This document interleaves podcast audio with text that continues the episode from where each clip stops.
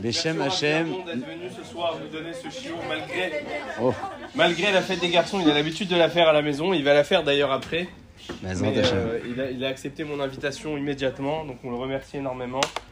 Euh, c'est toujours un plaisir de le recevoir. Bah, J'ai toujours Merci de très très bons échos et retours de ces shiurim. Donc, euh, Merci pour votre accueil. J'espère pouvoir partager avec vous une idée sur euh, la mitzvah du Shabbat, une mitzvah qui se répète euh, toutes les semaines. Euh, depuis le moment de la création du monde, Akadosh Hu a créé le monde en six jours. Le septième jour, Akadosh Hu arrête de créer. Il impose à l'homme par la suite la mitzvah du Shabbat. Comment vous traduirez le Shabbat en français? Shabbat Repos? N'hésitez pas, hein, allez-y.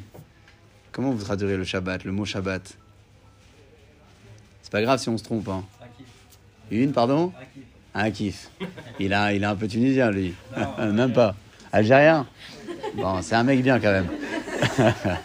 Euh, Sha- Shabbat, Shabbat Vaïnafash, lorsqu'on arrive le jour du Shabbat, effectivement, on, on se repose, on se déconnecte, on prend du plaisir. C'est un moment de kiff, tu as raison. Le Shabbat, ça a une signification un peu, un peu plus profonde. Euh, pour comprendre de plus près ce que représente le Shabbat, on présente ici deux catégories de personnes que vous rencontrez ou que vous êtes peut-être. La catégorie de personnes qui considèrent le Shabbat comme un moment restrictif, euh, c'est l'enfer, on ne peut rien faire, il y a trop d'interdictions. Et puis il y a les, interdictions de la Torah, interdictions de nos extrêmement difficile donc de redéfinir ce, Shabbat pour les personnes qui commencent avec des préjugés, euh, considérant le Shabbat comme un moment plein de restrictions. On a euh, face à eux une deuxième catégorie de personnes qu'on espère être, qui considèrent le Shabbat comme un moment de déconnexion. La semaine, c'est le rush tous les jours, et puis euh, on court sans arrêt. On arrive le Shabbat, on éteint son téléphone, on éteint son ordinateur. On, c'est pas mal la musique derrière, c'est sympa aussi. Mais c'est je- le, Shabbat, donc pour cette deuxième catégorie de personnes, est un Shabbat, un moment de pur plaisir. Comment se placer? Comment se considérer? Pourquoi il existe certaines personnes qui vivent le Shabbat comme un moment plein de restrictions, euh, alors qu'il en existe d'autres qui vivent le Shabbat comme un moment de plaisir? On a toujours une affaire d'éducation qui se cache derrière, bien évidemment, une affaire d'habitude, euh, comment les uns et les autres ont été habitués à vivre le Shabbat. Est-ce que ça a été une contrainte pour les parents d'arrêter de travailler ou peut-être une contrainte d'aller travailler? Euh, Et donc les enfants euh, qui vivent dans cette, dans cette atmosphère ne prennent pas du plaisir le jour du Shabbat et ils vivent finalement et ils grandissent avec cette idée-là qui considèrent le Shabbat comme un moment de privation. Parallèle à ces, premières personnes, vous avez ceux qui ont grandi dans, un, dans une famille euh, peut-être un peu plus pratiquante, euh, qui ont toujours pris du plaisir à, réaliser le Shabbat avec les tensions de la veille du Shabbat. Ouais, vous les connaissez, les tensions de la veille du Shabbat. Et le plaisir de se retrouver à table en famille avec une variété de plats qu'on n'a pas l'habitude de manger en semaine, avec des quantités de nourriture aussi qu'on n'a pas l'habitude de manger en semaine. Donc, cette deuxième catégorie de personnes va forcément être influencée, être impactée, inconsciemment certainement aussi, euh, dans l'approche qu'ils vont avoir euh, vis-à-vis du Shabbat. Ce sont finalement deux parcours complètement différents. Pour pouvoir euh, adhérer à cette idée-là qui considère le Shabbat comme un moment de plaisir, il va falloir l'analyser de plus près et comprendre véritablement qu'est-ce que Hakadosh Baruch nous demande. Qu'est-ce que Hakadosh Baruch nous demande le septième jour À la fin du sixième jour, une fois qu'on a terminé de travailler, pourquoi est-ce que Hakadosh Baruch nous demande de respecter le Shabbat? Si on vous pose la question, la question simplement, aujourd'hui, qu'est-ce que vous en pensez? Pourquoi est-ce que Hakadosh Baruch nous empêche de travailler une fois par semaine? Pourquoi est-ce que j'ai le devoir de m'arrêter mon activité pour réaliser le Shabbat? Qu'est-ce que vous répondrez? Prendre du recul. Prendre du recul, se ressourcer, se reconnecter à lui, à Baruch Hu. Qui d'autre? Qui adhère peut-être à ce qui a déjà été dit ou pas, peu importe, mais C'est un moment vraiment pour se consacrer à lui. quoi. Genre, voilà, se consacrer à Hakadosh Baruch Hu, complètement. Se retirer de la matérialité, très bien. D'autres idées peut-être? En même temps, on fait l'inverse parce qu'on se connecte avec du plaisir, c'est vrai aussi. Donc, euh, est-ce que euh, on a concrètement euh, réussi à se déconnecter de la matérialité à ce moment-là? Peut-être pas, mais on entend la proposition. Akadosh Borou nous demande un exercice, bien évidemment, euh, de, de- de- de- déconnexion. La question, c'est de savoir pourquoi. Est-ce qu'on a besoin de cette déconnexion? Maintenant, on s'est habitué à le faire, donc on se dit, tiens, euh, imagine-toi, il n'y a pas de Shabbat, on fait deux semaines d'affilée, c'est la folie. Mais Tout ça, c'est parce qu'on s'est euh, finalement habitué à vivre comme cela. Akadosh Bokhu, à l'origine, nous a exigé quelque chose. Notre rôle aujourd'hui, tous les jours, et particulièrement le Shabbat, est de comprendre le pourquoi du comment. Pourquoi Akadosh Bokhu impose toutes ces lois Combien de lois ont été interdites le jour du Shabbat dans les textes de la Torah? Combien de travaux On les appelle les travaux, mais ce sont plutôt des réalisations et la traduction est extrêmement importante. Lorsqu'on parle de la melacha du Shabbat, on ne parle pas du travail le Shabbat, on parle d'une réalisation le Shabbat. Il y en a 39. 39. S'ajoutent à ces 39 interdictions des interdictions d'ordre rabbinique, euh, très souvent euh, présentées sous la forme de mishmeret les mishmarti, c'est-à-dire qu'ils vont établir des barrières autour des exigences que la Torah a euh, établies préalablement, un peu à l'image de la distance qu'une personne va devoir prendre euh, pour ne pas s'approcher trop, trop, euh, trop près de la falaise, pour ne pas tomber, eh bien Chachamim, la même chose, vont établir certaines takanotes, instituer certaines règles pour éviter qu'une personne ne transgresse la gravité du Shabbat selon les textes de la Torah.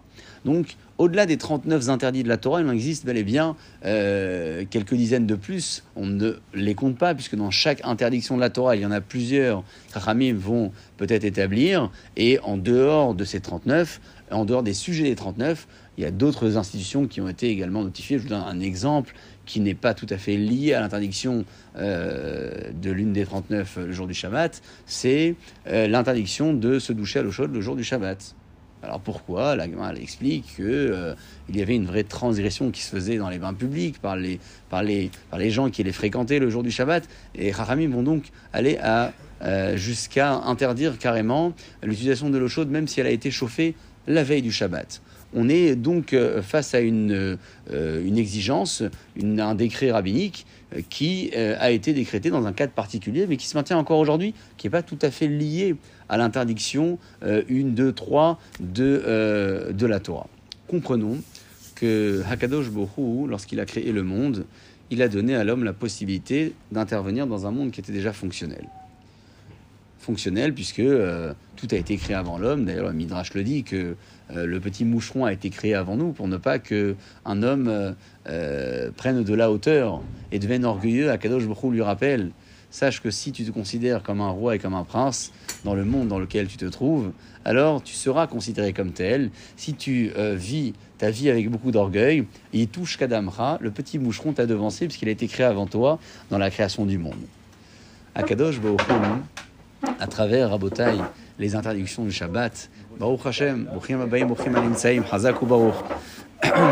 À travers les interdictions du Shabbat, Akadosh Baruch va nous donner la possibilité de prendre conscience de la force qu'il nous donne tout au long des jours de semaine. Regardons ensemble, de plus près, toutes les mélachot du Shabbat, à l'exception d'une d'entre elles. Toutes les mélachot du Shabbat, à l'exception d'une d'entre elles, sont des melachot, euh, des, des, actions de réalisation, des réalisations créatives, c'est-à-dire qu'une personne qui va semer dans la terre, une personne qui va moissonner, va créer quelque chose. Il va modifier finalement euh, la matière qu'il a entre les mains. Euh, la cuisson, la même chose, on connaît très bien cette interdiction. vous prenez un aliment et puis vous le faites cuire, vous allez le transformer. Parfois, l'aliment ne se transforme pas, en tout cas ne change pas d'apparence, mais il se transforme par le fait qu'avant la cuisson, vous ne pouvez pas le consommer, et puis après la cuisson, vous pouvez le manger. Il y a une vraie transformation qui se fait donc dans la melacha que vous réalisez. C'est pour cela que la traduction euh, euh, de, de melacha travail euh, ne convient pas parfaitement si on regarde la profondeur de, ces textes. La vraie traduction, c'est plutôt une traduction de réalisation. Melacha, réalisation, créativité et à l'exception d'une d'entre elles, je disais tout à l'heure, qui est la melacha de la hotza'a. Lorsque vous allez porter un objet dans la voie publique, vous n'allez pas changer l'objet, c'est-à-dire vous n'allez pas le transformer. Vous avez un bonbon ou un mouchoir dans la poche, euh, on parle d'un cas bien évidemment où la transaction s'est faite de façon involontaire, euh, vous n'avez pas transformé l'objet, l'objet est le même. Vous avez enfreint une règle de la Torah, mais l'objet lui-même n'a pas été transformé. Donc sur les 39 interdictions, on en a 38 qui sont euh, des euh, travaux de réalisation et euh, la 39e, qui est donc la dernière, une action qui relève plutôt du passage d'un objet du domaine privé au domaine public ou domaine public au domaine privé, ou encore le déplacement d'un objet dans la voie publique, prendre un objet et puis le déplacer de 4 coudées, c'est-à-dire environ 2 mètres. Tous les jours de la semaine, Rabotai et du le Ravirch, Akadosh Baruch nous donne la possibilité de maîtriser la matière. Akadosh Baruch Hu nous donne la possibilité de maîtriser la matière.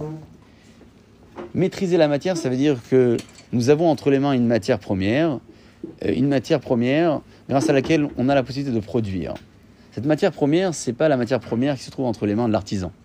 Je parle pas du bois, je parle pas des métaux, je parle pas, je parle pas de la matière première au sens littéral du terme. Je parle de toute l'activité qu'une personne peut mener dans sa vie active, quelle que soit euh, sa fonction, quelle que soit son, euh, sa passion, quelle que soit la vie professionnelle qu'il mène, quelle que soit la vie religieuse qu'il mène, l'homme, avec un grand H bien entendu, a toujours la possibilité de créer tout au long de la semaine. Créer, c'est même à travers des idées. Hein, à travers des idées, il va euh, se projeter, il va réaliser certaines choses. Arrive le Shabbat, Akadosh Baruch nous demande de stopper cette réalisation. Stopper cette réalisation pour prendre conscience que celui qui est au-dessus de cette matière, c'est lui. Plus l'homme est connecté à la matière, plus l'homme transforme et s'habitue à réaliser, plus il finit par tomber dans le piège de croire qu'il est le maître du monde, qu'il domine. C'est vrai que tout au long de la semaine, on domine cette matière. Pour ne pas arriver à se déconnecter complètement de Akadosh Bokhu, je rejoins donc l'idée que vous avez proposée tout à l'heure, Akadosh Bokhu nous demande de faire un arrêt, un stop. On va devoir se déconnecter. Se déconnecter pas pour prendre du plaisir uniquement, se déconnecter pour prendre conscience que toute la matière qu'on avait entre les mains, grâce à laquelle on a pu transformer et réaliser des choses, c'est Akadosh Bokhu qui la maîtrise. Et pour prendre conscience de cette maîtrise-là, il faut s'arrêter au moins une fois par semaine. Tout au long de la semaine, une personne travaille, Akadosh Bokhu lui garantit donc la parnassa. Shechet Yamim Ta'avod, six jours, donc tu es assez melacha, plutôt tu travailleras, prendre le second verset référent, et le septième jour, tu t'arrêteras. La Torah, elle choisit de parler de Tease Melacha, euh, le travail sera réalisé, et non pas Taase, tu feras, pour faire référence à la bracha qu'Akadosh Baruch nous apporte lorsqu'on arrête de travailler avant le Shabbat. Akadosh Baruch nous garantit que euh, même après avoir arrêté de travailler, le septième jour, on aura de quoi se nourrir. Aujourd'hui, l'idée est un, peu plus acceptable parce qu'une personne travaille et euh, le plus souvent des cas, il, obtient son salaire à la fin du mois ou à la fin d'une séquence. Euh, autrefois, c'était vraiment au jour le jour. Je travaille un jour, je suis payé à la fin de la journée. Euh, la Torah elle demande même euh, à l'employeur de payer son salarié à temps. Beyomo titensrao, tu n'as pas le droit de le faire attendre. Donc euh, la, mentalité euh, de l'époque, elle était différente. Euh, on devait travailler chaque jour pour gagner euh, sa vie et pour pouvoir se nourrir et nourrir sa famille. La Torah nous promet que si l'on travaille pendant six jours, eh bien notre travail sera réalisé par d'autres. Yamim C'est-à-dire que ton travail, tu le réalises, c'est vrai, mais la bracha que tu obtiendras suite à tes efforts, une bracha que seul Akadosh Baruch te donnera. Et pour pouvoir obtenir cette bracha, hein, tu seras obligé de t'arrêter une fois par semaine. Pourquoi? Parce que si tu ne t'arrêtes pas, tu ne pourras pas prendre conscience que la maîtrise que tu as sur la matière, sur la transformation de la matière, ne t'appartient pas. Pour pouvoir prendre conscience que cette maîtrise ne t'appartient pas, il faut que tu t'arrêtes une fois dans la semaine. Une fois. On s'arrête une fois dans la semaine. Il s'agit donc de ces 38 interdictions du Shabbat qui nous permettent d'arriver à ce constat-là.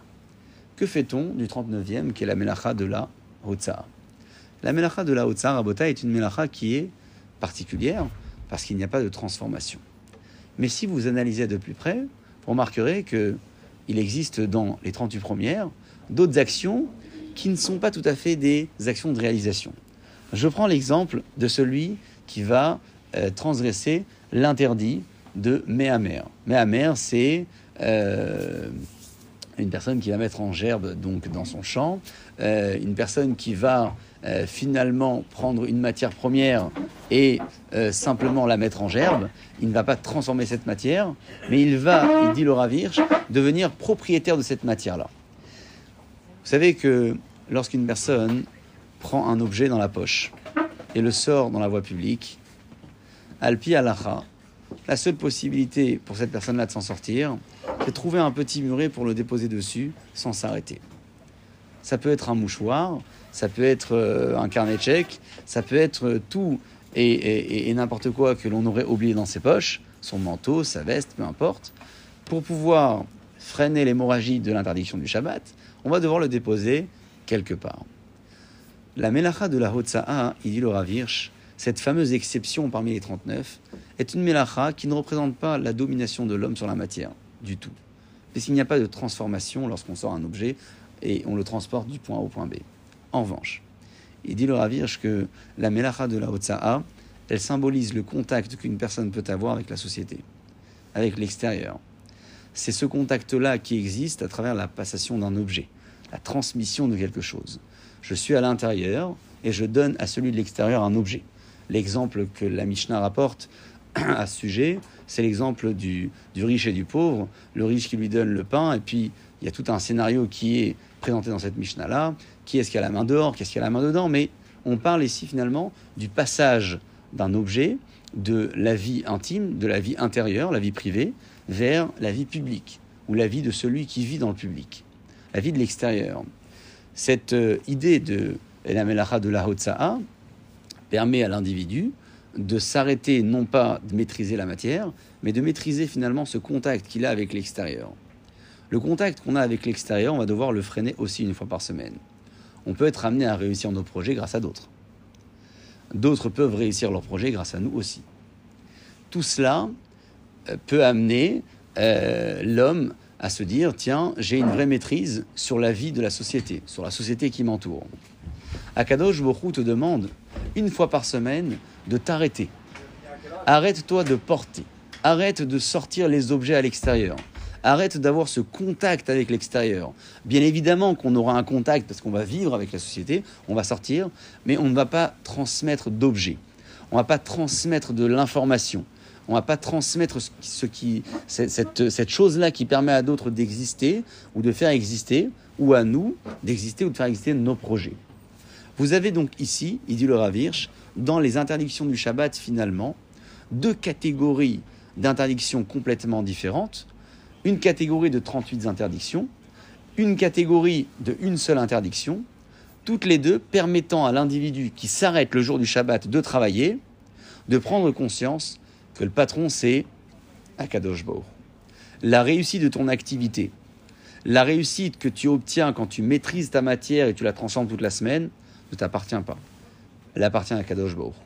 La réussite du contact que tu as avec l'extérieur et tout ce que ce contact extérieur peut t'apporter ne t'appartient pas, elle appartient à, à Kadosh Baruch.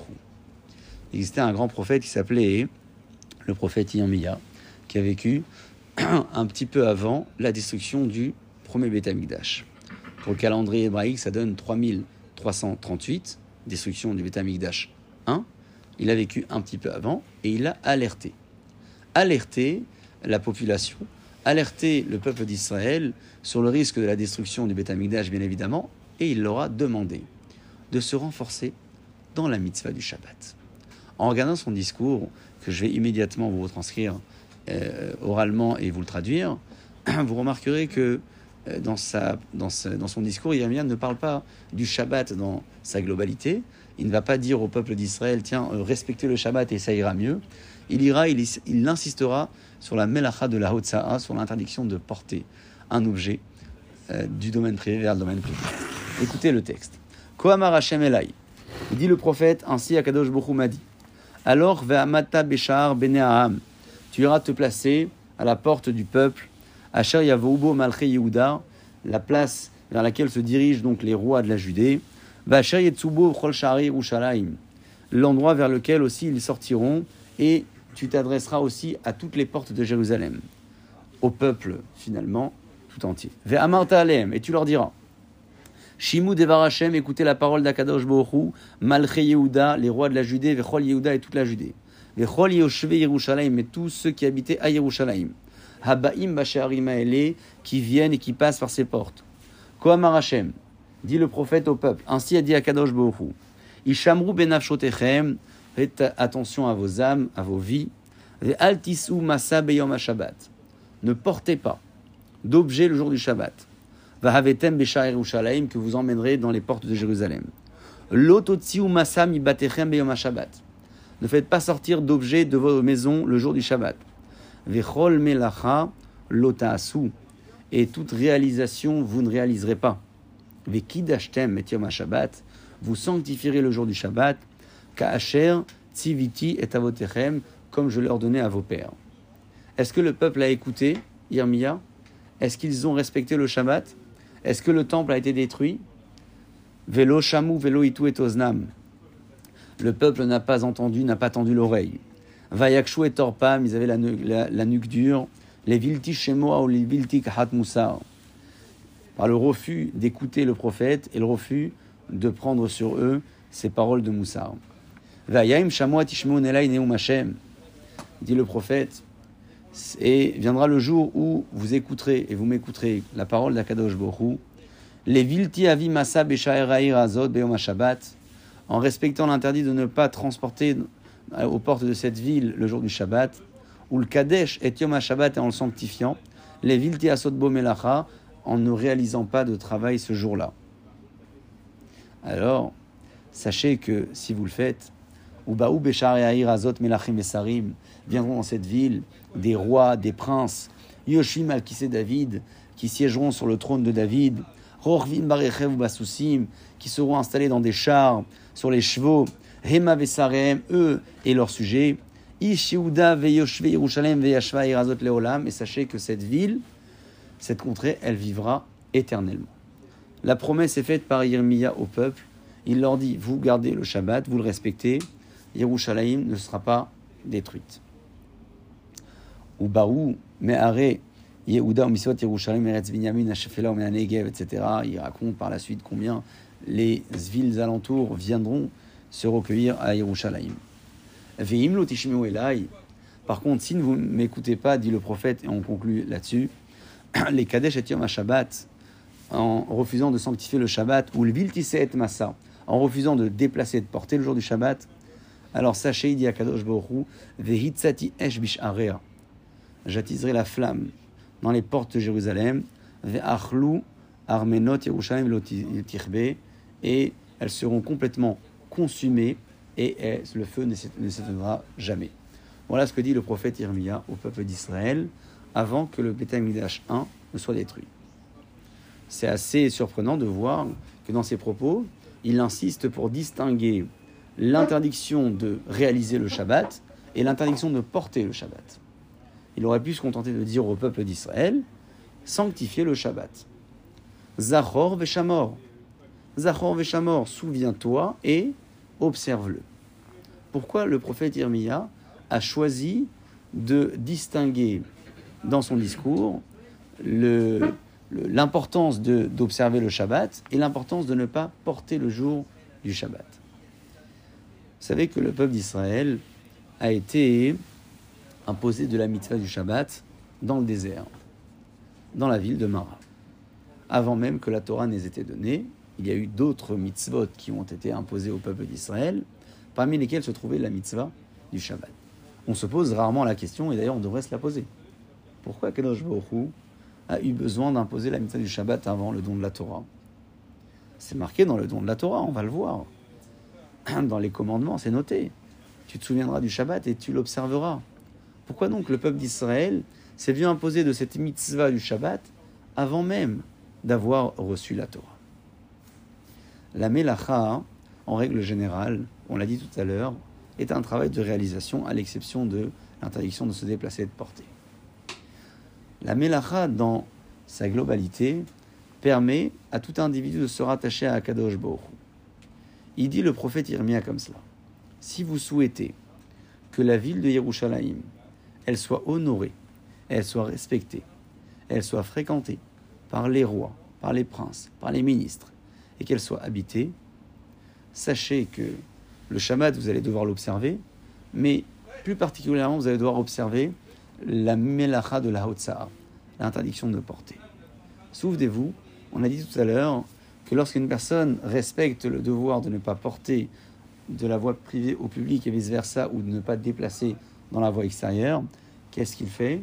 Il montre à Akadosh Borou sa prise de conscience Laquelle?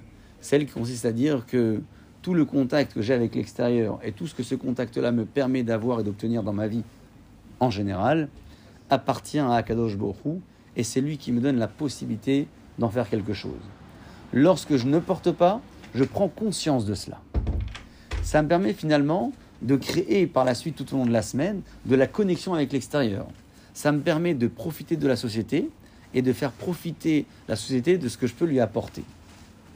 Dit le prophète Yermia, si vous souhaitez exister au sein de la société, si vous souhaitez continuer à exister dans la ville de Yerushalayim et que le Beth puisse garder euh, ses murs, son service, ses Kohanim, ses Lévi'im, alors sachez que la mitzvah de la Rutsa, vous allez, vous allez devoir l'observer plus que jamais. Parce que c'est grâce à cette mitzvah-là, grâce à cette melacha, que la société vous apportera quelque chose. C'est grâce à l'observation de cette interdiction-là que vous allez vous-même pouvoir apporter à la société quelque chose. Le peuple d'Israël s'est vu imposer la mitzvah du Shabbat dans la ville de Mara, avant même que la Torah n'ait été donnée. À travers l'observation du Shabbat, il y a une vraie connexion qui se passe entre l'homme et Akadosh Baruch Avant que la Torah n'ait été donnée, il fallait tout d'abord qu'il y ait cette forme de soumission à Akadosh Baruch Il fallait que le peuple d'Israël soit conditionné à se rattacher à Akadosh Baruch Avant de donner à quelqu'un un code divin aussi lourd et aussi important que la Torah, il fallait qu'il soit préparé. Pour le préparer à recevoir la Torah, le peuple d'Israël s'est vu imposer par Akadosh Baruch la mitzvah du Shabbat avant le reste. Shabbat vaïnafash. Le Shabbat, c'est un jour de repos, c'est vrai. Mais le mot Shabbat, ça veut dire cesser, s'arrêter. Akadosh Baruch lorsqu'il a créé le monde, Shabbat vaïnafash. Il s'est arrêté de créer. C'est-à-dire que le repos est une partie de la création l'arrêt de l'activité fait partie de la création du monde. C'est un concept qui fait partie finalement des six jours de la création. Puisqu'au moment où le sixième jour s'arrête, Akadosh Baruch arrête de créer. Et de là naît l'idée du Shabbat. On ressemble à Akadosh Baruch lorsque nous nous arrêtons de travailler à la fin du sixième jour. On se rattache à Akadosh Baruch et on obtient de lui toute la réussite dans nos projets de réalisation, dans nos projets de société grâce à toute l'arrêt de notre activité qui réunit finalement l'observation des 39 interdictions du Shabbat. Voilà pourquoi, il dit le Ravirch, la Torah écrit, bel et bien, on l'a vu la semaine dernière, que le peuple d'Israël s'est vu imposer la mitzvah du Shabbat avant le don de la Torah. Ça lui a permis d'être prêt à se soumettre à Akadosh Baruch pour pouvoir recevoir le reste de la Torah et l'observer convenablement. Le Shabbat, dans l'introduction, pour ceux qui s'en souviennent, pouvait être vécu de deux façons différentes, en fonction des individus. Vous avez d'un côté les individus qui considèrent le Shabbat comme un moment plein de restrictions, et d'un autre côté, ceux qui vivent le Shabbat comme un moment de pur plaisir. Ça dépend finalement de plein de facteurs différents, notamment l'un d'entre eux que j'ai cité tout à l'heure, l'éducation qu'on a pu recevoir, ou le milieu dans lequel nous avons grandi. Ça peut dépendre également du choix de réflexion que l'on a à ce sujet. Lorsque vous entrez dans un cours de Torah et puis on vous dit, tu sais, écoute bien et sois attentif, parce que euh, ça risque de, de, changer les idées. Tu as une mauvaise idée sur tel ou tel sujet, écoute bien et observe, et puis ça risque de te changer et certainement de t'apporter quelque chose. Soit vous vous dites, tiens, c'est super, je vais rentrer, je vais écouter. Euh, soit vous dites, non, euh, je veux bien te faire plaisir, je vais t'accompagner, je vais, euh, je vais aller entendre. Je ne vais pas écouter le cours, mais enfin, je vais entendre un petit peu ce qui s'y prête. J'ai peur de changer. J'ai peur que ça bouscule mes habitudes. En fait, soit on y entre avec un préjugé, soit on y entre avec une vraie volonté d'accepter ce que l'on va entendre. On se conditionne donc soit à accepter, soit à refuser. Le facteur de l'éducation et du milieu dans lequel nous avons grandi n'est pas le facteur unique euh, qui, euh, qui puisse nous permettre de considérer le Shabbat comme un moment de plaisir ou un moment de restriction. Il y a beaucoup d'autres facteurs. Sinon, on devient des victimes de notre éducation. Or, Akadosh Borou a donné à chacun la liberté de choisir et de faire, et de ne pas faire en l'occurrence lorsqu'on arrive le jour du Shabbat. Alors, il y a un choix à prendre, et ce choix, c'est un choix qui appartient à chacun. Le choix de la réflexion. Est-ce que je choisis de considérer le Shabbat comme un moment de privation? Il disait un grand homme que le jour du Shabbat, il n'y a pas d'interdiction. Tout est permis. Il faut juste savoir comment faire et de quelle manière s'y prendre. Il est vrai qu'il existe beaucoup d'interdictions, mais il y a beaucoup de permissions. Il faut apprendre, étudier, développer, poser la question. Ne pas avoir honte de poser. Il n'y a pas de questions bêtes. Ça n'existe pas dans la tradition. Il n'y a que des questions à poser, intelligentes à nos yeux et parfois un peu moins à nos yeux, mais toutes les questions ont leur place. Lorsqu'on on souhaite apprendre, on souhaite prêter l'attention, on réalise un petit peu ce que Yitro a fait cette semaine dans la paracha. Vaishma Yitro, il a entendu. Mashmua Shamaouba. Il dit Rashi, qu'est-ce que Yitro a entendu? Pourquoi Yitro a entendu quelque chose de particulier? Il a entendu, répond Rashi, l'ouverture de la mer, donc la Kriyat Souf, est Milchemet Amalek. Lorsque vous regardez le Pasouk, la Torah, elle dit autre chose. Vaishma Yitro, Yitro a donc euh, écouté, entendu, et plus tard, à la fin du verset, la Torah, elle cite les miracles que le peuple d'Israël a vécu, notamment les miracles qui ont été vécus au moment de la sortie d'Égypte. Alors Yitro a entendu la sortie d'Égypte, ou il a entendu la guerre contre Amalek, et avant cela, l'ouverture de la mer. Qu'a-t-il entendu? En réalité, les miracles de l'Égypte, il y a beaucoup de nations qui les ont entendus. Il n'y avait pas les réseaux sociaux à cette époque-là pour être euh, connecté instantanément et euh, euh, pour savoir ce qui se passait à l'autre bout du monde en une fraction de seconde. Mais il y avait quand même la diffusion de l'information. On savait ce qui se passait dans les pays aux alentours. Enfin, les informations circulaient peut-être plus lentement, mais elles circulaient. Beaucoup de gens ont certainement entendu ce qui s'est passé à la sortie d'Égypte. Mais est-ce qu'ils ont prêté attention? Est-ce qu'ils ont souhaité développer et comprendre? Est-ce qu'ils ont cherché à comprendre qui était derrière cela? Est-ce qu'ils ont souhaité chercher à comprendre le pourquoi du comment? Sans doute pas. Yitro, il a fait ce choix. En Égypte, les miracles qu'Akadosh Bohu a envoyés sur terre, ils n'étaient pas destinés à épater la galerie du tout. Il dit le Rambam que ça l'a été pour euh, les besoins du moment. Bien sûr, il y a tout un procédé de punition et éducatif qu'Akadosh Bohu envoie aux Égyptiens pendant les dix et à la suite de ces dix là le peuple d'Israël a pu sortir. Une fois que Yitro observe finalement la grandeur de la main d'Akadosh Bohu à travers les dix et à travers la sortie d'Égypte, il est prêt à comprendre ce qui se passe au moment de l'ouverture de la mer.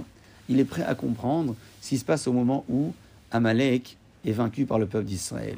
Il comprend que cette nature, cette logique, appartient à Kadosh Borou. Il comprend qu'Akadosh Borou n'est pas soumis à la loi de la nature. La nature voudrait que la mer ne s'ouvre jamais.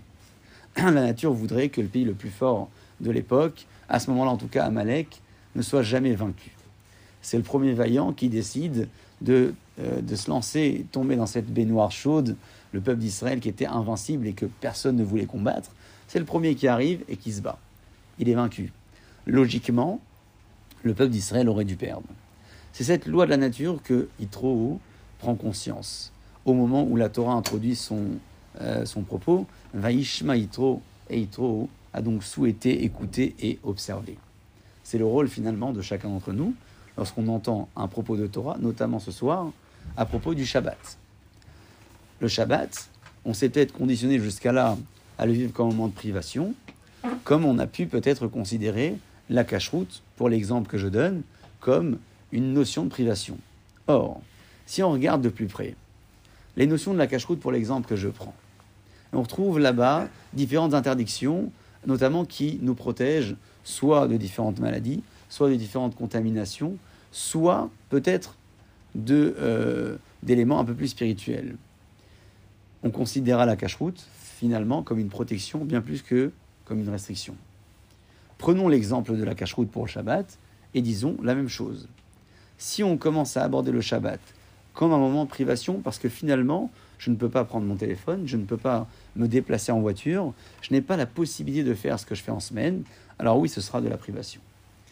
Si on est prêt en revanche à observer et à écouter avec un peu plus d'attention et à analyser le pourquoi Kadosh Baruch m'a imposé le Shabbat.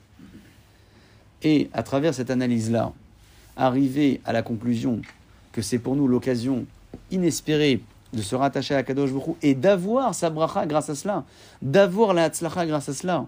Puisqu'on s'est arrêté, on a montré à Hachem que nous sommes conscients que tout lui appartient. Nous sommes conscients que la matière lui appartient, que la transformation de la matière lui appartient, que la réussite de la transformation lui appartient, que la société, la réussite de la société et notre contact avec elle lui appartient. On a finalement considéré grâce à cela le Shabbat comme un moment extraordinaire. Mais waouh T'imagines, je vais m'arrêter le Shabbat et grâce à cela, je vais bien évidemment passer un bon moment de plaisir, mais grâce à cela, je vais avoir plein de réussite tout au long de ma semaine. C'est extraordinaire. C'est pas un moment de privation, c'est un moment euh, de protection, c'est un moment de plaisir, c'est un moment extraordinaire. Lorsqu'Akadosh Borou a fait tomber la manne dans le désert, il a dit au peuple d'Israël le sixième jour de la création, vous allez récolter et puis vous aurez de quoi vous nourrir le jour du Shabbat. L'Echem il dit Rashi, deux commentaires. Le premier commentaire, c'est que lorsqu'ils sont arrivés à, domicile, donc à la maison, alors certains ont parcouru une distance, d'autres avaient la manne près de la maison. C'était vraiment une possibilité pour eux de réaliser une introspection personnelle tous les jours, parce que c'était en fonction de la distance qu'ils avaient à parcourir qu'ils savaient où est-ce qu'ils se situaient dans leur vie religieuse. Ils arrivaient donc à la maison et puis ils ouvraient, et tiens, j'ai deux parents, l'Echem Mishneh. Ils n'ont pas cueilli deux, ils ont cueilli un. Mais en arrivant à la maison, ils ont remarqué qu'il y en avait deux. Pour le vendredi et pour le Shabbat. Deuxième commentaire, il dit Rashi que cette manne était différente, Mishneh Milachon Meshune, c'est-à-dire différente dans son goût et dans son odeur.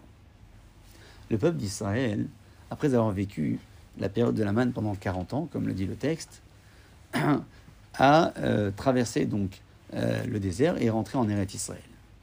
Akadosh Baruch par le biais de Moshe Rabbeinu bien entendu, demande à Aaron à Cohen de garder en réserve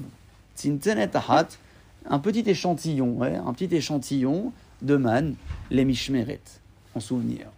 Depuis quand la Torah, elle fait du souvenir à Botaï? Lorsqu'on fait un souvenir, euh, on a toujours une action qui est suivie derrière. Le souvenir de Yetziat Mitzrayim, l'action des Tzitzit. Le souvenir de Amalek, on a toutes la mitzvah de, les mitzvot de Purim derrière. Il y a euh, constamment une action qui suit le souvenir. La minute de silence, elle n'existe pas dans la Torah. Il y a toujours quelque chose euh, de, l'ordre de l'action qui suive. Pourquoi donc la Torah demande, à Kadosh Baruch plutôt demande à Aaron Cohen, de garder en réserve un échantillon de manne? Rabota, il dit, le Raphaël Shmulevitz, une chose extraordinaire. À l'époque de la manne, ils ont vu la bracha.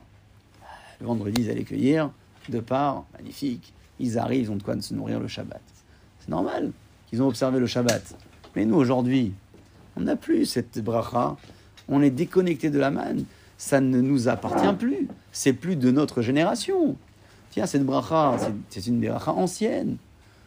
Akadosh Hu, pour y remédier, prévoit cela avant même que l'on soit posé la question. Et demande à Aaron à Cohen de garder un échantillon, les Mishmeret.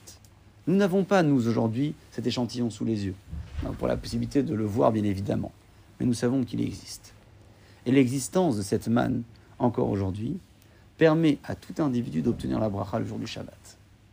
Ça permet à tout individu de se dire que la beracha que le peuple d'Israël a reçue autrefois au moment de la manne est une bracha qui se perpétue dans le temps. C'est une bracha qui existe grâce à cette manne. La manne de l'époque et la manne qui a été gardée encore en réserve. On ne la voit pas, mais ça fait partie de la Emouna. Combien de choses que nous ne voyons pas et qui nous permettent finalement d'avancer de progresser. Regardez aujourd'hui ce que nous traversons, c'est finalement dû à quelque chose que l'on ne peut même pas apercevoir. On parle de, de, de, de- microbes qui, qui ne fassent même pas la taille d'un cheveu. Et, pourtant, regardez, le monde euh, est complètement bousculé. Et on y croit on n'y croit pas. Alors on y croit, puisqu'on n'a pas le choix que d'y croire. Akadosh Hu Rabotai donne la possibilité, à travers cette bracha, d'y croire. Pas simplement en une chose que l'on ne voit pas, le divin, en la beracha qu'il nous accorde. Cette beracha est visible, complètement visible. Vous savez que dans les dix commandements, lorsqu'Akadosh Baruch a donné au peuple d'Israël cinq premières, cinq dernières, il les a distinguées en fonction, bien évidemment, de l'aspect euh, euh, spirituel, lien avec Akadosh Baruch et l'aspect plutôt euh, sociétal, les interdictions relatives à Ben Adam Lachavero, un homme vis-à-vis de son prochain. La mitzvah du Shabbat est inscrite au niveau du quatrième commandement. Zachor et Yom HaShabbat les Kadesho, tu te souviendras du jour du Shabbat pour le sanctifier. Est-ce qu'il y en a un ou une ici ce soir qui pourrait me dire quel est le commandement qui est inscrit en face, dans la deuxième table, au niveau euh, 4 de la table de gauche? Le Shabbat à droite, quatrième commandement. Avec un coup d'anisette, je crois que ça va passer. Ça marche. Bientôt, ça reviendra. Euh, Zachor et Yom Shabbat, donc quatrième commandement à droite. Qu'est-ce qui se passe au niveau du quatrième commandement à gauche? À gauche, c'est noté, je vous faciliter le travail. Peut-être que si vous m'avez posé la question et j'avais pas travaillé le sujet, je vous aurais pas répondu. L'otahane beracha et shaker. L'otahane beracha et shaker. Attention, la Torah elle dit fais gaffe. Ne porte pas un faux témoignage. Ne porte pas un faux témoignage, c'est très grave. Ça fait partie finalement des règles de société, puisque euh, il y a une forme de confiance à avoir euh, euh, vis-à-vis des gens, et les gens ont, besoin d'avoir confiance en nous. C'est, ce sont les, lois civiques finalement qui permettent à tout individu de vivre dans une société avec des conditions dites normales. Très bien. L'otahane beracha et shaker. Akadosh Hu, lorsqu'il a placé ces commandements-là, il les a pas placés au hasard. Il y a un choix, un choix stratégique derrière cela. J'ai entendu une fois dans un shiur un certain Rav Weintraub, extraordinaire personnage, une correspondance entre les commandements de droite et les commandements de gauche. Rassurez-vous, je ne veux pas toutes les faire, on va parler uniquement de celui du Shabbat. Akadosh Hu, lorsqu'il impose le Shabbat, il impose au Béné Israël aussi, face à la mitzvah du Shabbat, l'interdit de porter un faux témoignage. Quel est le lien entre l'observation du Shabbat et l'interdiction de porter un faux témoignage? Je vous lis un texte de la Gemara qui se trouve dans Choulin. La Gemara dit comme cela. Mais Kablin Korbanot, on accepte au Beth Amikdash des Korbanot de tout le monde, à l'exception de Mehalel Shabbat de Pharesia, celui qui enfreint le Shabbat en public, et Ovde Avodazara. D'accord? Il fait la Avodazara, comme ça se faisait à l'époque, il verse le vin devant les idoles, etc. Ces deux personnages, non grata, on ne peut pas les accepter au Mishkan, au Beth Amikdash. Pourquoi? Il dit Rashi sur place, celui qui a commis la Avodazara, il a nié Akadosh Baruch Hu, bien évidemment, et celui qui a transgressé le Shabbat, Kofer Bemarasav, il a nié les actions d'Akadosh Baruch Hu. Donc, la Avodazara, c'est nier Dieu, et l'observation du Shabbat, enfin la profanation du Shabbat, c'est nier les actions de Dieu. Nous sommes d'accord jusqu'à là. Lorsque on transgresse le Shabbat, on va finalement porter un faux témoignage. Un faux témoignage puisque le Shabbat a toujours été le premier témoignage de la création du monde. Le monde a été créé en six jours. Akadosh Hu a cessé le jour du Shabbat de créer. Il nous demande de cesser à notre tour et de témoigner de cette création du monde en même temps, nous aujourd'hui, en cessant nos activités. Nous témoignons que le monde a été créé puisque nous nous arrêtons au moment où le monde a arrêté d'être créé. Celui qui profane donc le Shabbat va porter finalement un faux témoignage. Ça correspond donc à l'idée qui se trouve en face dans le commandement numéro 4 de la table de gauche, ne porte pas un faux témoignage. Allons regarder maintenant de plus près sur le volet de gauche. Ne porte pas un faux témoignage. Une personne qui témoigne à faux, c'est une personne qui ne va pas valoriser la parole qu'Akadosh Baruch lui a donnée. Akadosh Baruch nous donne la possibilité de parler, de nous adresser, de témoigner en l'occurrence, et nous avons l'obligation de le faire lorsque les choses se présentent à nous. On n'a pas le droit de nous défier, de dire tiens, j'ai peur, des représailles, etc. Bon, c'est plus facile à dire qu'à faire, mais en tout cas, c'est noté comme cela. Celui qui va donc porter un faux témoignage va dévaloriser la force de la parole qu'Akadosh Baruch lui a donnée. Cette force de la parole, c'est celle qu'Akadosh Baruch a fait usage pour créer le monde. Je vais donc profaner d'une certaine manière la, la, la parole qu'Akadosh Baruch a utilisée pour créer le monde. On a donc finalement un lien avec le Shabbat, puisque le Shabbat, la Torah nous impose Zochreu vekatcheu bepe. Tu as le devoir, bien évidemment, de l'observer, mais tu as le devoir de le sanctifier également avec la bouche. Comment? À travers la tfila, et aussi à travers ce que l'on va consommer, mais surtout à travers nos tfilotes. La bouche a un rôle existentiel le jour du Shabbat. On fait attention à ne pas dire tout et n'importe quoi, à ne pas parler de paroles profanes, etc. Euh, tout cela, ça résume finalement l'idée que dans l'observation du Shabbat, il y a aussi une place euh, euh, très très importante qui est donnée à la parole. Donc, on a une correspondance entre l'observation du Shabbat d'un côté, celui qui ne l'observe pas euh, porte un faux témoignage, et en face de cela, ne pas porter un faux témoignage, celui qui en porte, il profane la parole, il profane cette parole qui a créé le monde, et il va profaner aussi cette parole qui doit sanctifier le Shabbat. Est-ce que vous savez quels sont les deux éléments et pans de l'histoire les plus importants qui sont évoqués à côté de la mitzvah du Shabbat constamment dans la Torah. Si je vous pose la question, est-ce que vous avez en tête les deux éléments qui sont ramenés constamment près de l'observation du Shabbat? On en a un qui est très célèbre, je vous laisse proposer, dans l'histoire, un élément qu'on a évoqué tout à l'heure, et qui permet finalement à tout individu de se rappeler que le Shabbat est un moment extraordinaire de connexion avec Akadosh. Lorsque la Torah elle parle de l'observation du Shabbat, elle parle de la sortie d'Égypte. C'est vrai ou c'est pas vrai? Elle parle de la sortie d'Égypte. Constamment, on parle de la sortie d'Égypte. Mais il y a un deuxième élément de l'histoire qu'Akadosh Baruch rattache aussi à l'observation du Shabbat. Le, point de Yitziat Mitzrayim que j'évoque pour commencer, c'est euh, l'instant même premier dans l'histoire où le peuple d'Israël a vécu euh, sa première occasion, première occasion où la société a été soumise à Akadosh Hu complètement. Cette euh, Médina, cette nation qui était la nation la plus forte de l'époque, est soumise finalement complètement à Akadosh Hu. C'est la société qui est soumise à Akadosh Hu.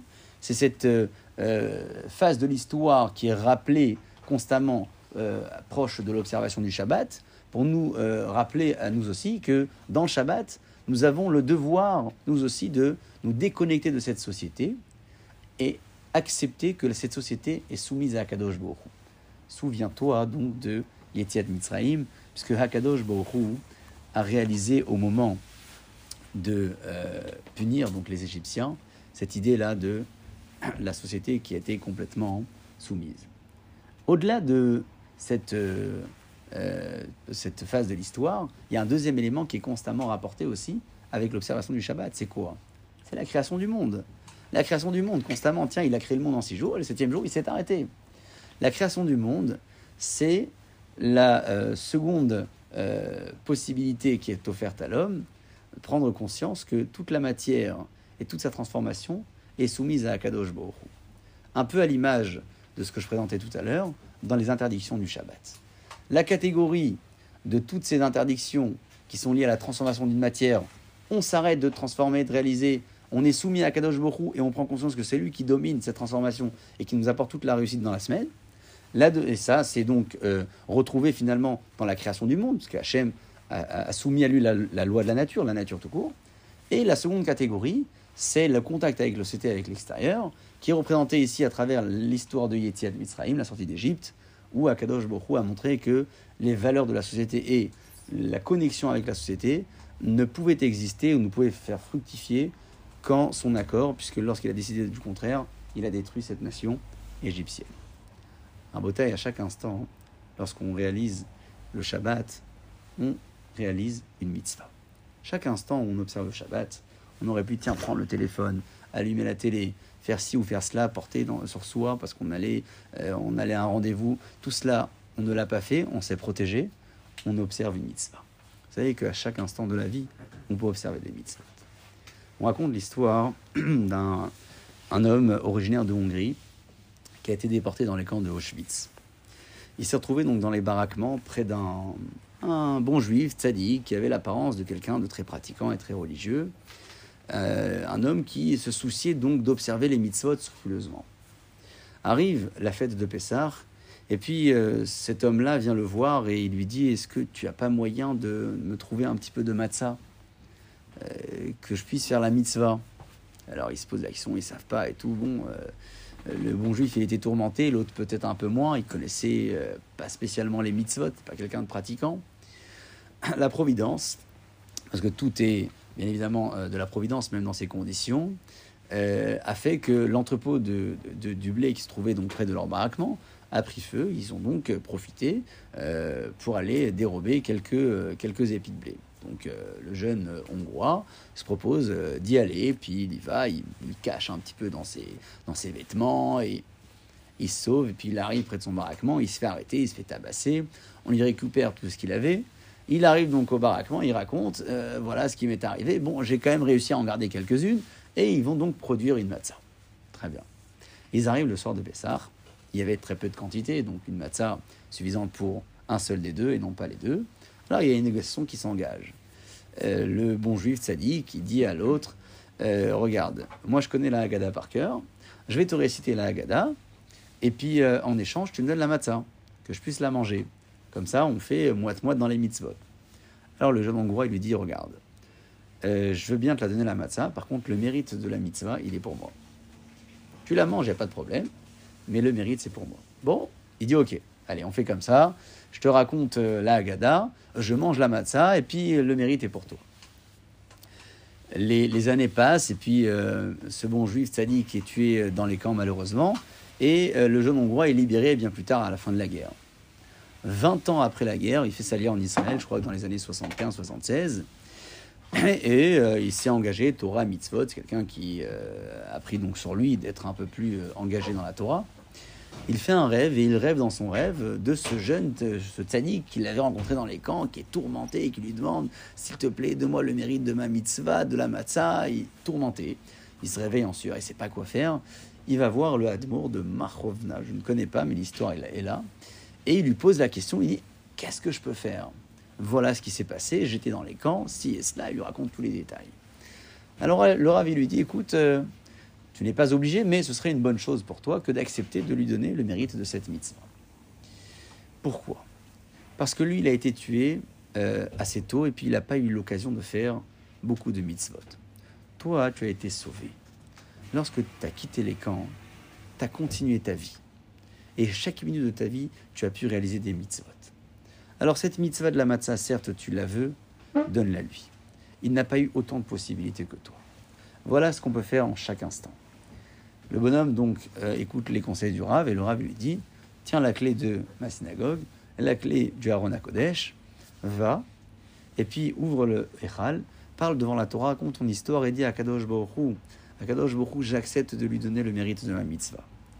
Et le bonhomme va donc se diriger vers le Beta Knesset, il ouvre le Torah et puis il parle, il parle, il parle. Et lorsqu'il ferme le Haron Kodesh, il est saisi d'une fatigue euh, extrêmement forte. Il va voir le gabaï, donc le bedo qui était sur place, dire ah, Regarde, tiens, prends les clés, tu vas les ramener au, au parce que là, je suis pas du tout en état, il va falloir que j'aille dormir. Il rentre à la maison, il dort, il rêve enfin de ce fameux tzaddik avec qui il avait partagé euh, les camps, avec un, un, visage rayonnant, souriant, un visage qu'il a remercié de lui avoir accordé le mérite de cette mitzvah d'avoir consommé la matzah. Voilà la petite histoire à Botaï euh, qui prouve certainement au travers de ces quelques éléments combien une personne peut réaliser des mitzvot à chaque instant. Ça peut être parfois à travers la restriction, ça peut être parfois à travers du plaisir, à travers la tradition. Ce soir, la tradition voudrait que les bons juifs tunisiens, bon, on dit les bons juifs, parce que bons juifs tunisiens, c'était un pléonasme, hein, non, même pas, euh, ont l'habitude donc de fêter la fête de Yitro. Alors les raisons sont multiples. Une diphtérie qui s'est abattue sur les jeunes garçons au XIXe siècle, Raphaël Taïblomet a conseillé donc aux familles de faire boire aux enfants un bouillon de pigeon. Il leur a conseillé également de placer euh, sur le ventre des enfants les pigeons euh, et donc euh, la jaunisse que les enfants avaient à contaminer ces, oiseaux et c'est comme ça qu'ils ont, qu'ils ont guéri. C'est une tradition qui s'est installée finalement dans le temps et il y a peu de textes qui en parlent. L'histoire raconterait que le qui était très humble, Raphaël Lomet, n'a pas voulu euh, qu'on raconte le miracle euh, à son nom et qu'on lui attitre les honneurs, euh, considérant que tout le monde allait finir par apprendre qu'il avait rencontré Eliyahu. Voilà pour la petite histoire. C'est une tradition qui se respecte. On peut la respecter pour se faire un plan bouffe. On, peut, on, peut, on peut la respecter aussi pour se rattacher à l'histoire. On peut la respecter aussi pour considérer que lorsque la Torah, ou plus tard nos Chachamim, nous ont donné la possibilité de vivre des moments extraordinaires, il faut savoir remercier Akadosh Baruch Et pour le remercier, il faut s'exprimer, il faut le dire, il faut raconter, il faut analyser. Voilà, chers amis, pour la petite idée euh, sur euh, la mitzvah du Shabbat, j'espère que euh, nos idées ont évolué dans ce sens, collectivement bien sûr, parce que on a tous besoin de se renforcer. Hein. En Shabbat, il n'y a rien qui est acquis. Hein. C'est un combat qui est constant. Kakadosh beaucoup en tout cas, nous en donne toutes les possibilités de continuer à le réaliser convenablement et de progresser individuellement et collectivement Amen.